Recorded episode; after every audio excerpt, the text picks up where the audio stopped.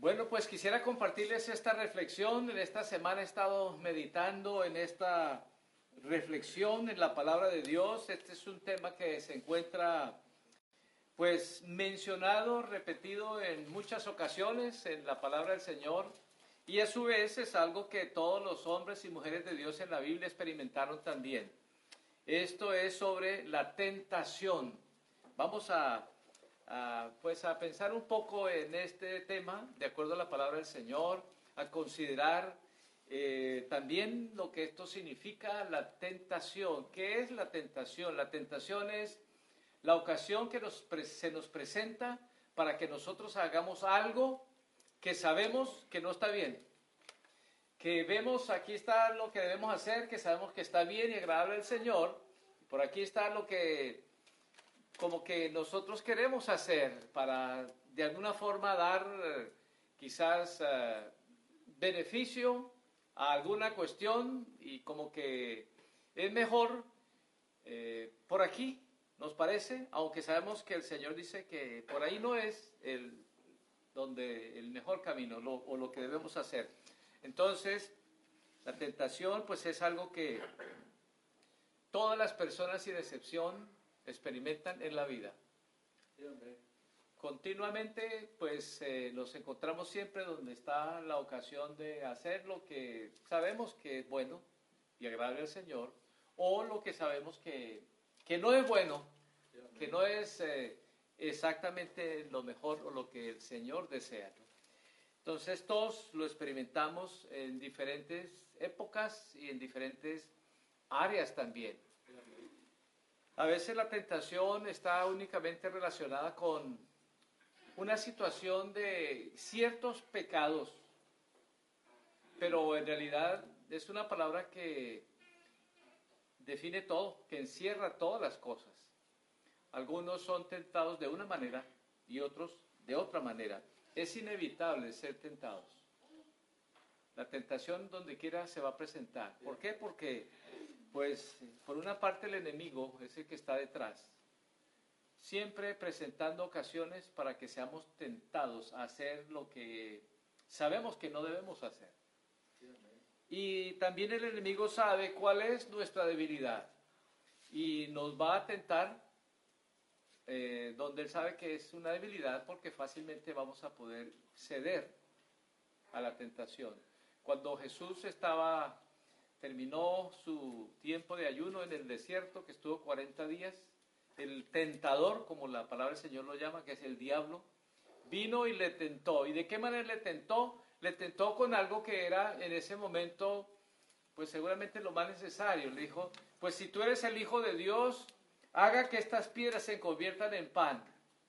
Y pues después de 40 años de estar en ayuno, lo más normal es que una persona tiene hambre y pues el Señor en esa dimensión también como humano tenía hambre y el, enemigo vino a que esa necesidad fuera suplida de una manera no correcta. Y eso es lo que sucede siempre, ¿no? También eh, hay ciertas necesidades que tenemos y el enemigo nos presenta la ocasión en que esas necesidades pueden ser suplidas de manera incorrecta Dios tiene la manera de suplir todas nuestras necesidades de manera correcta, pero el enemigo busca la manera de que nosotros hagamos lo indebido para suplir una necesidad que puede ser.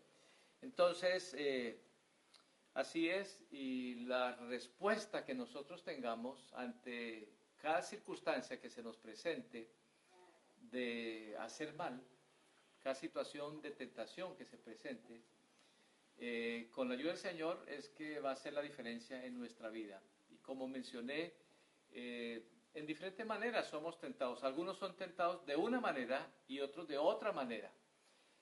Con toda seguridad el enemigo sabe a qué somos más vulnerables. El enemigo sabe cuáles son nuestras debilidades. Entonces, él viene y tienta por ahí, de esa manera, ¿no? Porque sabe que por ahí hay más oportunidad, más chance de lograr hacer tropezar a quien le dé ese espacio.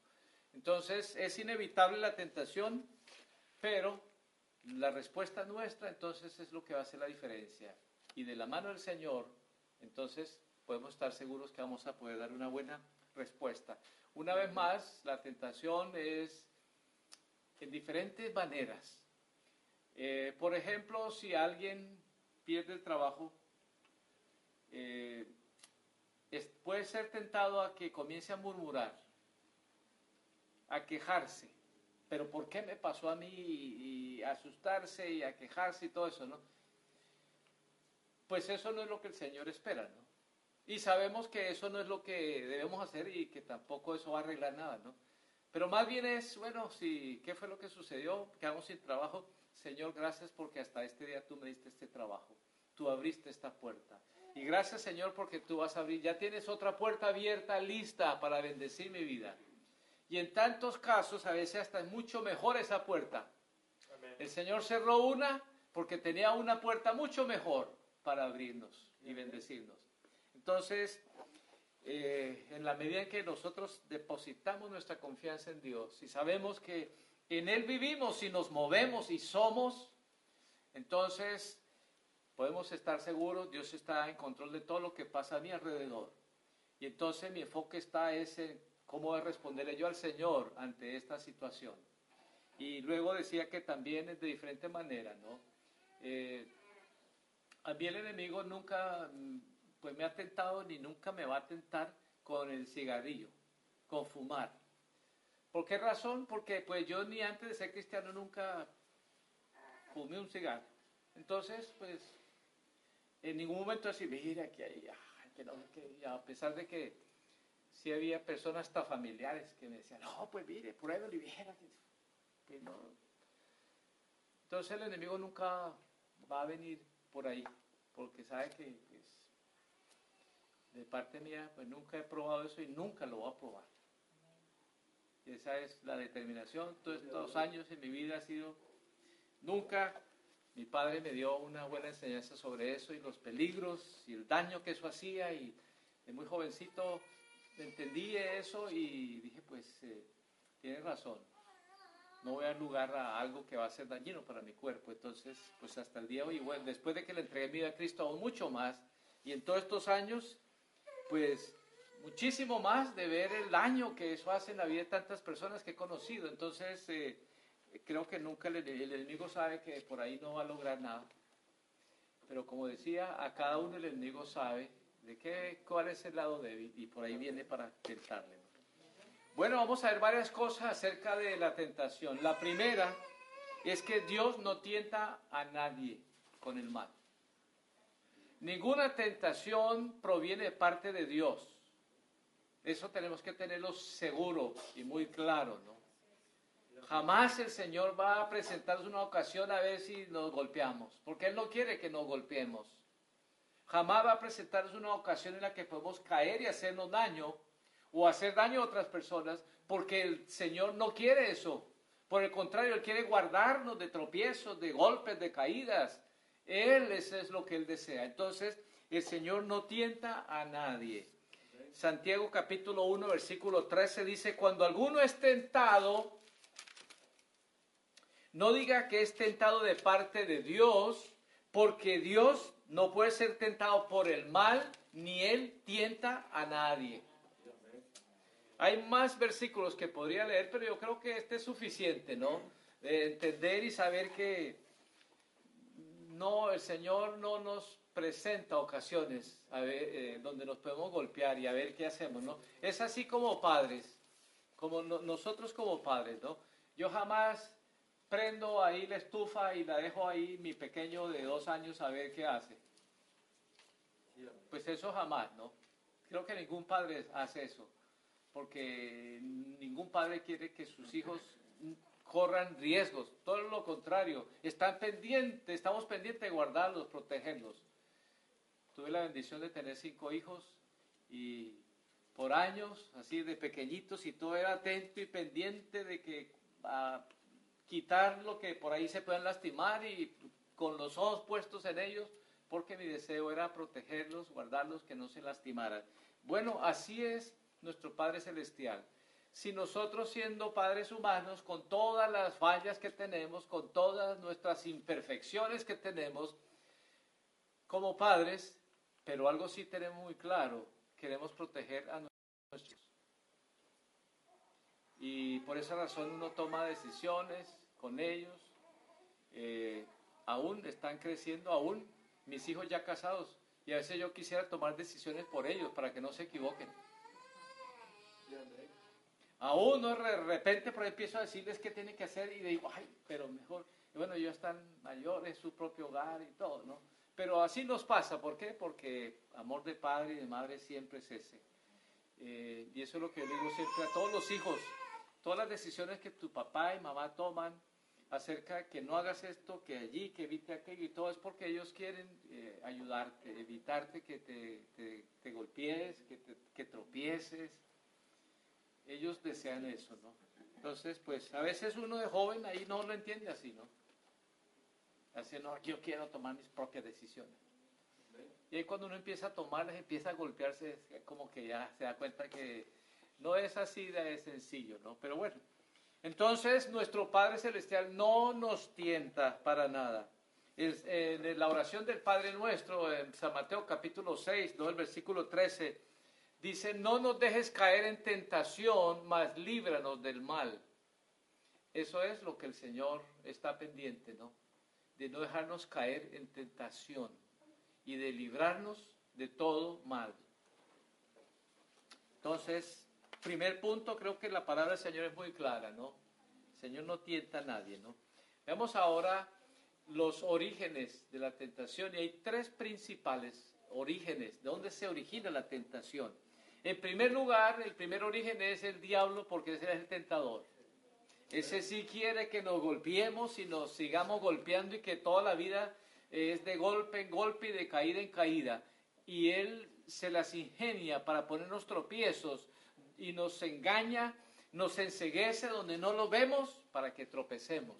Entonces, el primer origen es el del enemigo y él es llamado en la Biblia el tentador, porque él es el que tienta. Si él tentó al Señor Jesús, imagínese a nosotros. Si se atrevió a tentar al Señor Jesús, ¿cuánto más a nosotros? San Marcos 1, 12 al 13 dice, luego el Espíritu le impulsó al desierto y estuvo allí en el desierto 40 días y era tentado por Satanás. En esos 40 días le tentó. Seguramente era que cortara ya el ayuno que no era necesario, pues, ¿de qué manera, no? Presentándole quizás comida y cuestiones, ¿no? Y después de que salió, le siguió tentando. Y dice que entonces por un tiempo, y como el Señor le respondió con la palabra de Dios, dijo, al Señor tu Dios. Las tres veces que el, enemigo tentó al Señor, le respondió con la palabra de Dios. Fue bien claro. Y es lo que nosotros tenemos que hacer, porque la palabra del Señor es un arma para responderle al enemigo. Entonces él tentó al Señor y pues a nosotros también nos va a estar tentando, nos tienta a nosotros. Primero Tesalonicenses capítulo 3 versículo 5 y dice así, por lo cual también yo, no pudiendo soportar más, evité, envié para informarme de vuestra fe, no sea que os hubiese tentado el tentador. El apóstol San Pablo estaba atento ¿no? a sus hijos y pendiente, porque él sabía que el enemigo les iba a tentar, quería confundirles, quería hacerles caer, quería, quería hacerles dudar. El segundo origen de la tentación es nuestra propia carne, nuestras propias inclinaciones naturales. El enemigo la sabe también, y entonces por eso él aprovecha a presentar situaciones en las que fácilmente nuestra inclinación natural va a ceder. Santiago capítulo 1, versículos 14 al 15. Dice así, Santiago capítulo 1, versículos 14 al 15. Sino que cada uno es tentado cuando de su propia concupiscencia es atraído y seducido. Entonces la concupiscencia después que ha concebido da a luz el pecado y el pecado siendo consumado da a luz la muerte. Dice siendo que cada uno es tentado cuando en su propia concupiscencia, es decir, su propia inclinación natural, sus propios deseos naturales, le pueden llevar a tomar decisiones que cree que son mejor, aunque sabe que no es lo que es agradable al Señor. Entonces hay esta inclinación natural en nosotros y debemos asegurarnos de que, eh, pues que así es, hay inclinaciones naturales nuestras que nos pueden llevar a tomar decisiones equivocadas, de hacer lo que sabemos que no es lo que el Señor quiere. Que se presente una ocasión donde podemos decir la verdad o decir una mentira. Y a veces pensamos que la mentira es mejor. Pero, pues la palabra del Señor nos dice, no, no, no, ahora dejen eso, las mentiras, déjenlas, más bien hablen entre ustedes la verdad. Y que siempre hablemos la verdad, porque la verdad es la que siempre va a permanecer. Entonces, pero en nuestra cultura hispana, pues yo lo digo por mi propia experiencia, ¿no? Yo desde muy pequeñito oía cómo la, la gente metía. Y yo, yo sabía que no estaban diciendo la verdad. Y aprendí yo rápido también. Entonces ya ahí entré en esa forma de comunicación, en lo que, bueno, aquí, pero ah, mejor no digo aquello porque, mejor digo esto que así. No es la verdad, pero como que es mejor. Pero, pero no, pues no es así, ¿no? Y creo que eh, nuestra cultura es muy dada a, a, este tipo de comunicación, que no es exactamente la verdad ni lo que Dios quiere, ¿no? Romanos capítulo 8, versículos 5 al 7, porque los que son de la carne piensan en las cosas de la carne, pero los que son del Espíritu piensan en las cosas del Espíritu, porque el ocuparse de la carne es muerte, pero el ocuparse del Espíritu es vida y paz, porque los designios de la carne son enemistad contra Dios, porque no se sujetan a la, a la ley de Dios, ni tampoco pueden. Entonces hay esta inclinación natural en nosotros y debemos asegurarnos de que cuando la inclinación natural nos está llevando por allí a reaccionar, a enojarnos contra alguien, a mí digamos, pero bueno, el Señor es tan grande en misericordia y ha tenido tanta misericordia conmigo y me ama y me perdona y me tiene tanta paciencia. Entonces, pues yo creo que también yo debo ser así, ser misericordioso, perdonar. perdonar, tener paciencia y que de, de esta manera va a ser mejor, va a ser como el Señor quiere.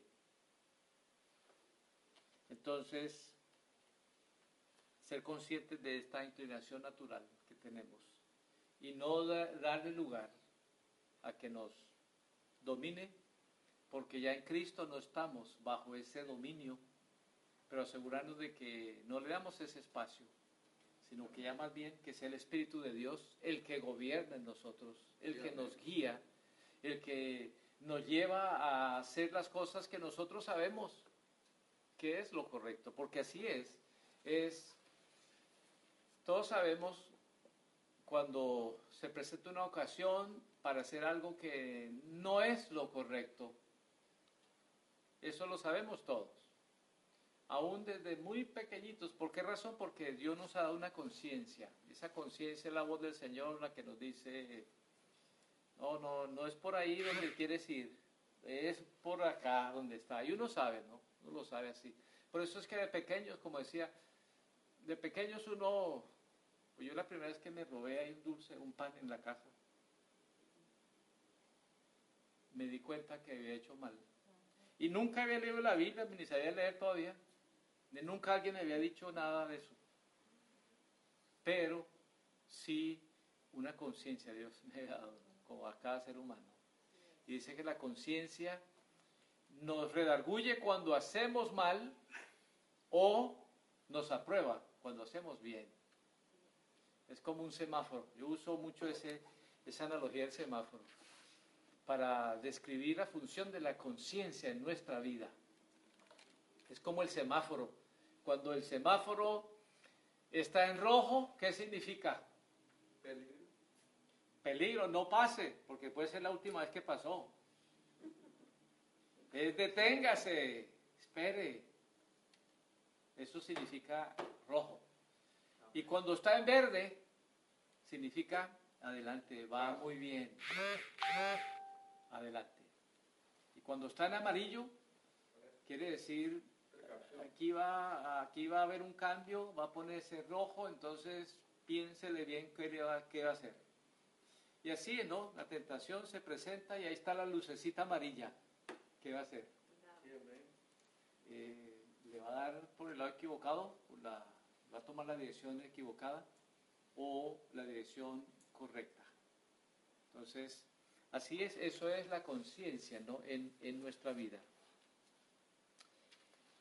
Bueno, pues eh, creo que entendemos que hay inclinaciones naturales que nos pueden llevar a tomar decisiones equivocadas y sabemos que son equivocadas, para que con la ayuda del Señor entonces podamos detenernos y decir, no voy a permitir que mis inclinaciones naturales me gobiernen, me dominen, me lleven a tomar el camino equivocado, sino yo voy a seguir al Señor. Y lo que el Espíritu Santo, por medio de su palabra, en mi conciencia me dice que es lo correcto, voy a seguir en esa dirección. En tercer lugar, la tercera fuente de tentación es el mundo. Pues la primera era el diablo, ese es el tentador. En varias ocasiones, varias partes de la Biblia lo llama así, el tentador. Y así es porque es el que está tentando todo el tiempo. Luego, otra fuente de tentación es nuestras inclinaciones naturales que todavía necesitan estar puestas bajo el señorío de Cristo y ser renovadas y eso es parte de la obra que Dios va haciendo en nuestra vida. Nuestra respuesta es pues siempre sensible al Señor y hacia donde Él nos está guiando, que es en la mejor dirección. Y la tercera fuente de tentación es el mundo. El mundo es una palabra que la encontramos en la Biblia y está referida a tres diferentes eh, circunstancias o tres significados diferentes.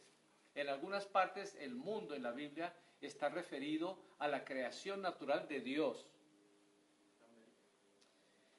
En otras partes, la palabra mundo es referida a las personas, porque de tal manera amó Dios al mundo. Ahí está referido a quién? A las personas que dio a su Hijo unigénito para que todo aquel que en Él cree no se pierda, sino tenga vida eterna. Entonces, la palabra mundo a veces significa la creación natural de Dios, a veces significan las personas. Y la otra, ah, que tiene un significado que está relacionado es a un sistema o forma de vida. Esas son las tres, vamos a decir, eh, significados principales de la palabra mundo cuando lo lees en la Biblia, entonces para que lo puedan entender en, entender en algunas ocasiones es referida a la creación de Dios, del Señor es la tierra y su plenitud, el mundo y todos los que en él habitan. Luego el mundo como un sistema o forma de vida. Primera de Juan capítulo 2 versículos 15 al 17. No amen el mundo.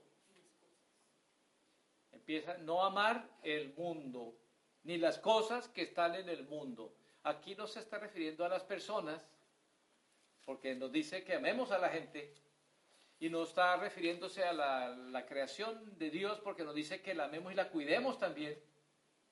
Pero aquí está enfocándose a una forma de vida, a un estilo de vida que es contrario a la voluntad de Dios. Entonces, no amen el mundo ni las cosas que están en el mundo. Si alguno ama al mundo, el amor del Padre no está en él. Porque está amando lo que es contrario al Señor. Entonces su corazón no está en el amor, su amor hacia el Señor, hacia el Padre Celestial. Porque todo lo que hay en el mundo, en este sistema de vida, dice los deseos de la carne, lo que les mencioné, las inclinaciones naturales de la carne, los deseos de los ojos, lo que uno ve, lo que quiere, lo que le gusta, y la vanagloria de la vida. Dice, no proviene, ninguna de estas cosas proviene del Padre, sino del mundo, de un sistema de vida, de un sistema y forma de vida que, que no es agradable al Señor. Dice, pero el que hace la voluntad del Señor, bueno, y el mundo pasa y sus deseos. Y así es, el mundo pasa y sus deseos. Por esa razón es que cuando uno lo ve en lo mismo natural, personas que un día valoraban tanto alguna cosa, quizás viajar, pero va, a llegar, va a llegar un día en el que ya no querer viajar a ningún lado. O tener cosas materiales. Y lucha y vive buscando tener. Y algunos nunca logran tener mucho, otros logran tener muchas cosas, pero llega un día en el que ya eso pierde su valor. Yo tuve un tiempo viviendo en un asilo de ancianos. No era anciano en esa época, estaba jovencito, tenía 25 años. Pero vivía en ese asilo de ancianos, personas de 80, 90 años. Y estando ahí, pues eh, al principio eh, fue, estaba con un equipo de jóvenes en Argentina y donde quiera que llegábamos en las congregaciones nos hospedaban las familias y en esta congregación eh, una, uno de los que asistía a la congregación era administrador de un, de un asilo de ancianos y dijo pues, pues yo tengo para ofrecerles si alguno de los jóvenes quiere quedarse ahí, hay un espacio ahí y pues me mandaron a mí entonces, ¿no? Y yo pensé cuando que el asilo de ancianos, ay, yo dije, esto sí puede ser, resulte bien cruel acá viviendo en esta situación, ¿no? Con todos estos ancianitos ahí y todo. Y uno de joven, imagínense, yo tenía 24, 25 años, ¿no? Y pues ahí en el cuarto había un ancianito que tenía 92 años. Y yo pues su cama estaba ahí, la mía acá al lado. Y, luego había como otros 50 ancianitos ahí, de esa edad más o menos. Y bueno, pero resultó que esa fue una experiencia extraordinaria. Porque ahí, pues, eh, el ancianito ahí, compañero del cuarto, pues él parece que dormía en el día y en la noche, pues no dormía y quería hablar. Y entonces yo estaba ahí y entonces, pues, eh, me empezaba a contar y bueno, y ya yo, pues, me, llamó la atención de quién era. Él había sido embajador durante 25 años en varios países que representando a su país de Argentina, ¿no? Y los países donde vivió y donde estuvo y todo, me contaba todo y yo pues, ah, muy interesante todas esas historias, todo, todo. Y entonces, después de varios días, escucharle varias horas de contar todo eso, entonces un día se me ocurrió preguntarle, pues entonces tú debes saber, de estar súper feliz de haber viajado y, todo. Yo le, me imaginaba que todo eso era maravilloso, ¿no? que viajó y estuvo allí y allá y con presidentes y reyes y bueno, entonces yo dije pues, eso, estar feliz. Y entonces le hago esa pregunta y me sorprendió la respuesta porque dijo, dijo, no, pues en realidad ah, no estoy nada feliz de todo eso. Yo me quedé así que ni sabía qué más preguntarle. Entonces dice, y se quedó pensando un rato, dice, porque pues en realidad yo descuidé lo más valioso, que era mi esposa y mis hijos. Y de ahí me empezó a contar toda una serie de situaciones que fueron muy lamentables. Y para mí esa fue una lección maravillosa. Y en ese momento, algo que años atrás valoró viajar y valoró su trabajo y valoró representar a su país y ser embajador y estar con toda esa gente en cada lugar y que era tan importante, ahora no valía nada no tenía ningún valor. Y así es, el mundo pasa y sus deseos. Pero el que hace la voluntad de Dios permanece para siempre. Siempre va a estar lleno de gozo y de alegría de haber caminado en la voluntad del Señor, de haber hecho las cosas como Dios le estaba guiando. Entonces se puede mirar hacia atrás y decir, ah, qué maravilloso ha sido esta experiencia de vida. Solamente es en el Señor que es posible. Salmo 91, versículo 14 dice, Señor, de mañana sácianos de tu misericordia y nos gozaremos y nos alegraremos todos los días de nuestra vida. El mundo pasa y sus deseos. Salmo 91. Así es. Pero el que hace la voluntad del Señor, ese va a estar, permanecer feliz contento y satisfecho de haber seguido la voluntad del Señor y no haber seguido sus propios deseos o los del mundo. Entonces ahí está, mis hermanos. Eso es, ah, es esa, realidad a la cual me refería. Entonces, el mundo como un sistema o forma de vida es una fuente de tentación.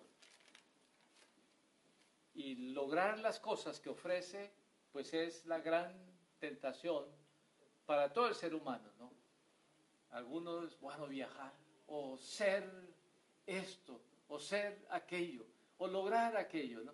Y enfocan todos sus esfuerzos en lograr todas esas cosas y pierden de vista cosas que sí son realmente valiosas para la vida. Primero, como es asegurarnos de hacer la voluntad de Dios.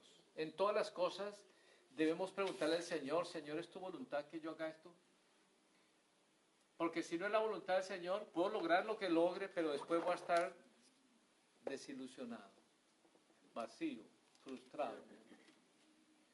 Entonces, asegurarnos de que en todo le pidamos al Señor, muéstranos Señor, es tu voluntad, esto es lo que tú deseas. Y si el Señor pues da esa claridad, bueno, entonces esa es su voluntad y en esa voluntad del Señor es que vamos a estar siempre gozosos, felices, satisfechos, llenos del Señor. Romanos 12.2 dice, no se conformen a este mundo, sino más bien sean transformados por medio de la renovación de vuestro entendimiento para que comprueben cuál sea la buena voluntad del Señor, agradable y perfecta. Romanos capítulo 12, versículo 2. No nos conformemos a este mundo, sino que más bien nuestro entendimiento sea renovado con la palabra de Dios, para que nosotros valoremos lo que Dios valora. Y no para que valoremos lo que el mundo o la cultura valora y nos quiere vender, nos quiere decir, esto es, vive tu vida por aquí, y esto es, si logras esto vas a estar feliz, y si logra aquello, y todas esas cosas, pero más bien que nos aseguremos que siempre buscamos la voluntad del Señor, que es buena, agradable y perfecta. No hay nada mejor.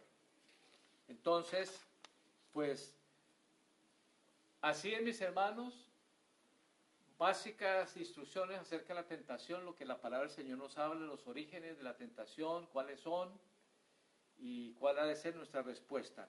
Termino esta, esta parte con ver lo que Dios hace. Primero que dijimos, eh, eh, la palabra del Señor dice que no nos tienta nada, no tienta a ninguno, ¿no? Pero lo que Él sí hace es ayudarnos en la tentación. Eso es lo que Él sí hace. Él primero nos socorre cuando somos tentados. Socorrer es, es echarnos la mano y decir, con esto no puedo. Hebreos 2.18 dice, pues en cuanto él mismo padeció siendo tentado, está hablando de Cristo que fue tentado, dice, él es poderoso para socorrer a los que son tentados. Entonces él nos socorre en medio de la tentación. Como decía, el enemigo lo ataca a uno en las áreas débiles. Pero allí está el Señor para socorrernos y fortalecernos para que no cedamos aún en esa área débil a una tentación. Y el Señor nos libra de tentación también. Y así es, no me imagino el Señor, quizás nunca lo vemos, pero cuántas veces vamos ahí en una dirección y hay algo que ¡pum! vamos a caer y el Señor se las arregla para quitar eso o guiarnos y llevarnos por allí para que no nos, para librarnos de la tentación. Segunda de Pedro capítulo 2 versículo 9 dice, sabe el Señor librar de tentación a los que confían en Él. El Señor sabe muy bien cómo librarnos de tentación. El Señor también nos socorre en medio de la tentación y luego dice que Él nos da la salida. 1 Corintios capítulo 10 versículo 13. Él nos da la salida. Él ve que somos tentados. Y entonces Él ahí interviene para darnos la salida.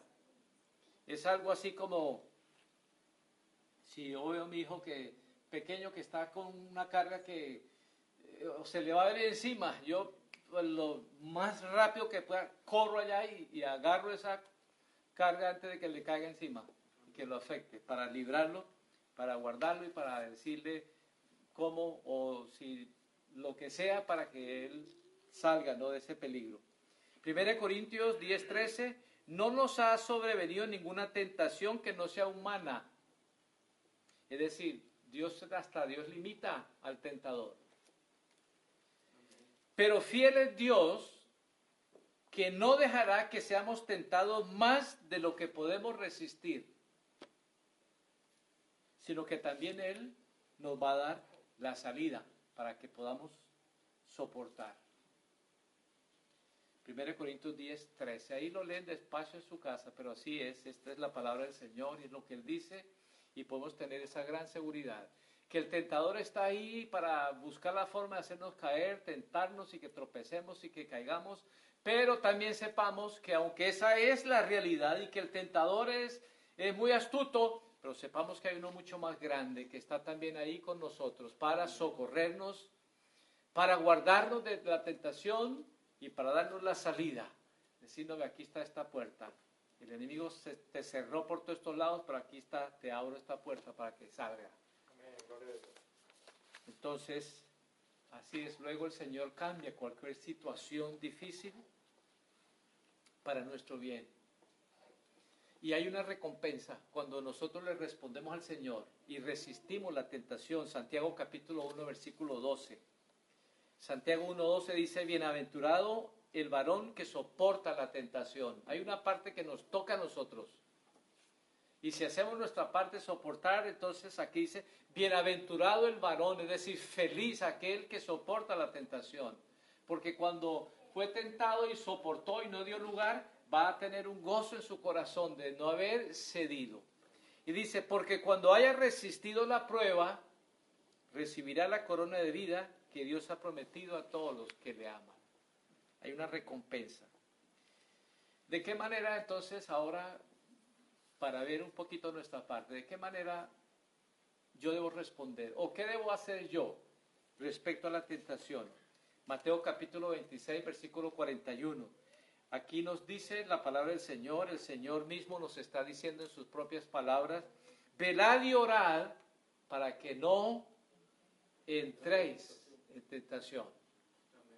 Otra versión dice que no caiga en tentación. ¿Qué hay que hacer? Orar al Señor y estar atento. Con, cuando se presente, saber que se va a presentar la tentación en algún lugar. Estar atento para que cuando se presente entonces sepa qué hacer. Y luego dice orar. ¿Por qué? Porque cuando nosotros oramos, nuestro espíritu es fortalecido sobrenaturalmente por el Señor.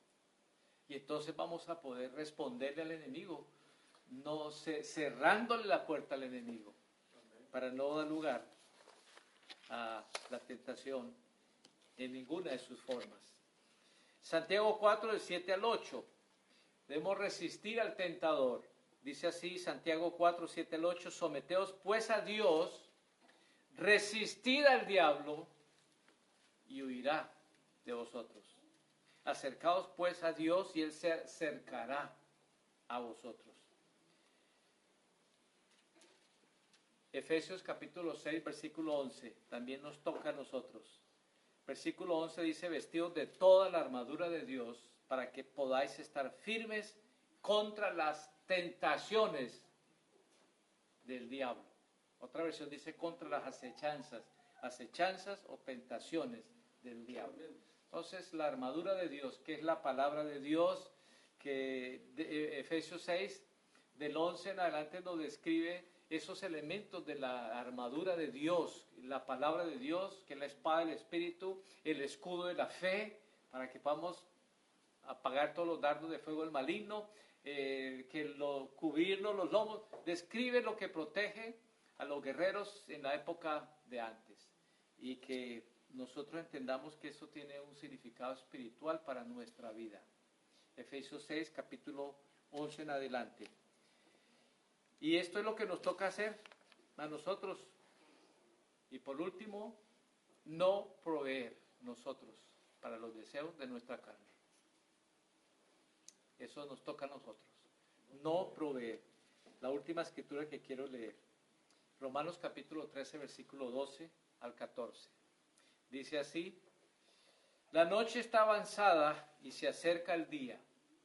Desechemos pues las obras de las tinieblas y vistámonos las armas de la luz.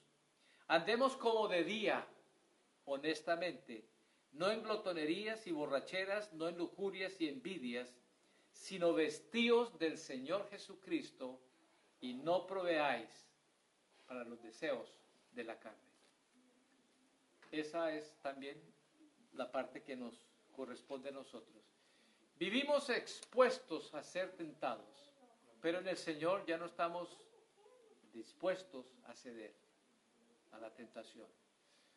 Es resistir al enemigo, es saber, pues siempre allí va a estar el enemigo tentándonos, pero el Espíritu Santo nos va a dar claridad de qué es lo que debemos hacer. Y allí está el enemigo presentando lo que no debemos hacer, para que sigamos al Señor, su Espíritu Santo, en la dirección que nos guía y no le demos lugar a lo que el enemigo quiere. Eso nos corresponde a nosotros, mis hermanos. Y entonces, siempre en el Señor tendremos victoria. Y si en algún momento cedemos y caemos, el Señor nos perdona y nosotros debemos reconocerlo y levantarnos y aferrarnos otra vez al Señor y seguir adelante. Bueno, mis hermanos, hagamos una oración al Señor y terminamos esta reflexión. Señor, te damos gracias por tu palabra que nos enseña de la manera correcta, Señor, tus planes, tus propósitos y tus caminos que son siempre lo mejor. Gracias, Señor, porque entendemos por tu palabra que el tentador es el diablo y está buscando la manera de, de tentarnos, de hacer que tropecemos y caigamos. Señor, gracias también porque tu palabra nos dice que nuestra inclinación natural también es una fuente de tentación, pero que tú, Señor, por tu gracia y misericordia nos ha dado una nueva naturaleza para que hagamos tu voluntad, Señor. Y gracias, Señor, porque también entendemos por tu palabra que el mundo como un sistema, su sistema y forma de vida, también nos engaña y también quiere guiarnos en la dirección equivocada pero gracias Señor, porque tu palabra siempre como una luz que es, nos va a mostrar dónde están los tropiezos, para que no tropecemos, para que no nos golpeemos y para que sepamos que tú siempre estás con nosotros, para fortalecernos y para guiarnos. Gracias Señor. Y porque de tu mano, Señor, seremos siempre más que vencedores por tu gracia y misericordia, Padre, en el nombre de Jesús. Amén. Amén. Gracias al Señor.